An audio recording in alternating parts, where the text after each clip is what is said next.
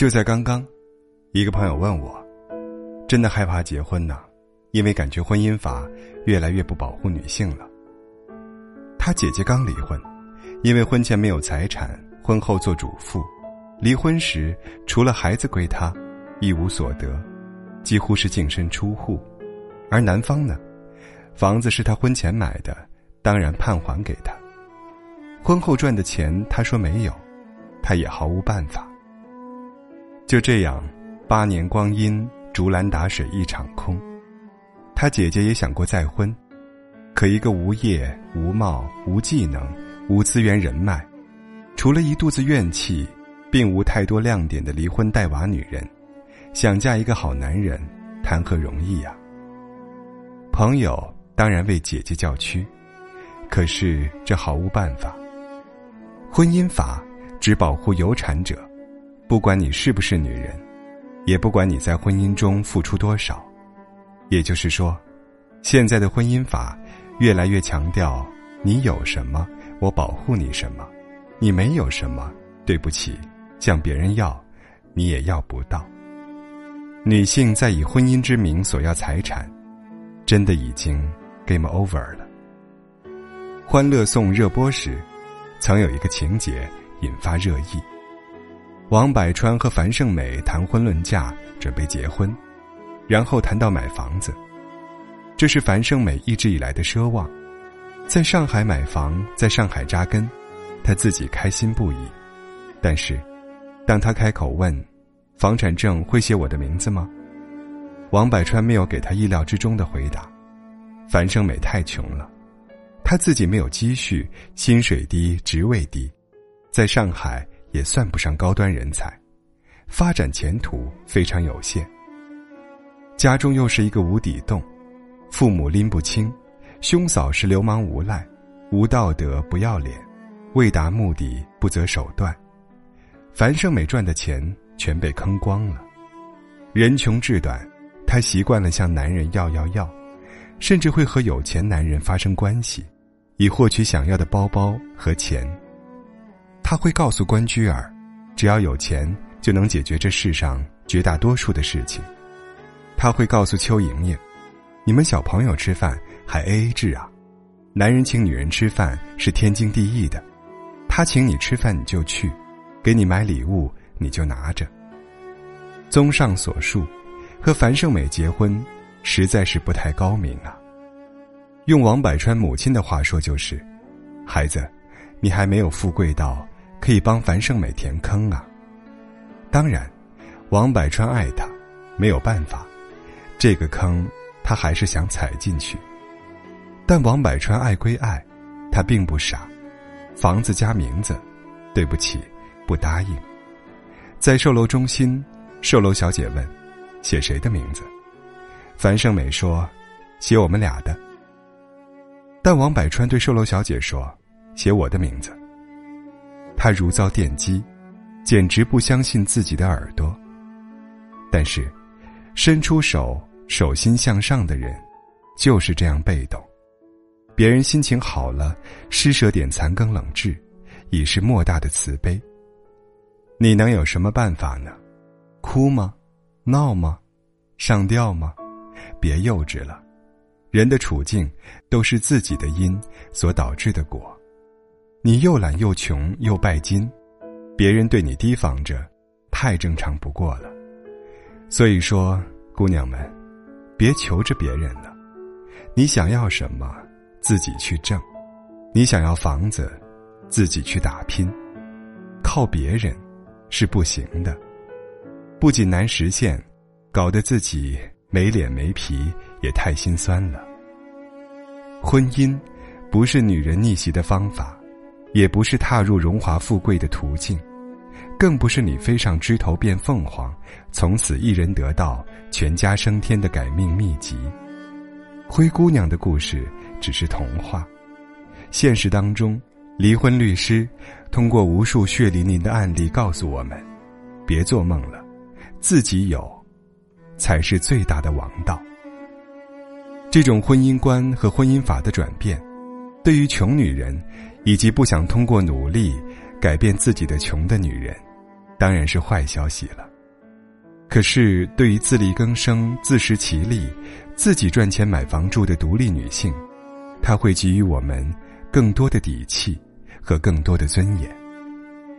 最近，广州某论坛出现一则热帖：一对情侣结婚前夕，女生问准丈夫：“你房产证加不加我的名字？”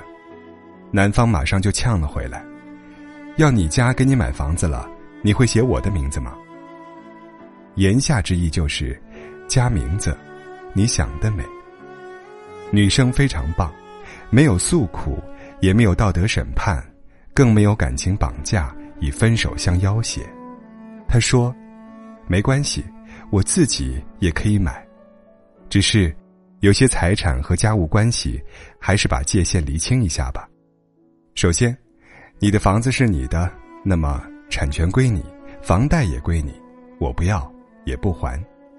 第二，生活开销我不会要你全部负责的，我们各出一半。第三，你父母可以来住，我不会反对，但我不会照顾男方父母，因为我要工作，自己有父母需要照顾的。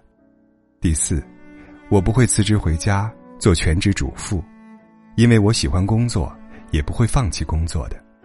第五，家务两个人共同分担。这个提议有问题吗？毫无问题。女人界限分明、独立自主，对对方父母也表达了接纳，并未拒绝公公婆婆，只是希望婚后财务清晰。但是，刚刚还在我家是我家，你家是你家的男方，立马就不爽了，说：“合着结婚自己过自己的，我挣的少就少着点用。”没钱就自己活该饿着。言语中充满了对女方的不满，意思就是，我的是我的，你的也是我的。虽然房子没你的份儿，但你也应该和我一起还房贷呀。即使女生提出不要彩礼，男生依然阴阳怪气，真的很令人费解了。但是不管如何，这个女孩赢得了无数网友打 call。大家都说好样的，新时代女性就该如此。我们公司有一个直男直接说了，哪个妹子可以提这个婚前协议，二话不说娶了。当我们自己有能力，就会有底气。你房子不加名儿，OK，我自己也可以买。你不想养我，OK，我自己可以赚得更多。有这样的独立，才有可能平等。是谁说，女性的婚姻地位低，往往只有两点原因：一是娘家没有钱，二是自己没有钱。婚姻是一场合作，合作的前提是我们资源相当、能力相当、产出相当，这样才能财务共享、风险同担。否则，只是寄生与被寄生，包养与被包养。电视剧《北京女子图鉴》中，陈可想换一个大房子，但是她老公不学无术，工资吃喝玩乐后所剩无几。如果买房，房贷几乎就是陈可全权负责。陈可婆婆找来，说，想换房子可以，但是房产证必须加陈可公公的名字。陈可便给她算了一笔账，想证明这个要求的不合理。结果遭到婆婆的胡搅蛮缠，心灰意冷的陈可决定自己买房。为了避免成为婚内财产，她把房子登记在了母亲名下。他知道房产证上的名字不好加，他只是希望通过那个方式，证明自己在婚姻中不是一个乞讨者。其实，男人也好，女人也罢，本质都是人。我们都希望不被占便宜，也希望对方能和自己平等相处。就像陈可问卢家凯说：“要是你女朋友在结婚之前想把她的名字加在你的房产证上，你怎么办？”卢家凯毫不犹豫地说：“这婚我不结了。”理由是，女生还没结婚，就想着离婚后如何自保，他心里不舒服。卢家凯不是孤立，天底下的男性遇见这种事，都会有这种不舒服的。毕竟，人性本自私，将自己的财产分割出去，多少都会犯嘀咕的。严重的会翻脸，直接决裂；轻微的会埋下隐患，让婚姻出现问题。既然婚姻法不保护穷女人，男性又反感要要要的懒女人，那么，与其为了加个名字纠缠不休，闹得一片狼藉。不如潇洒告诉他，首付我们一人一半。不管是票子、车子还是房子，想要的都自己去挣吧。要记住，我们是女生，能顶半边天呢。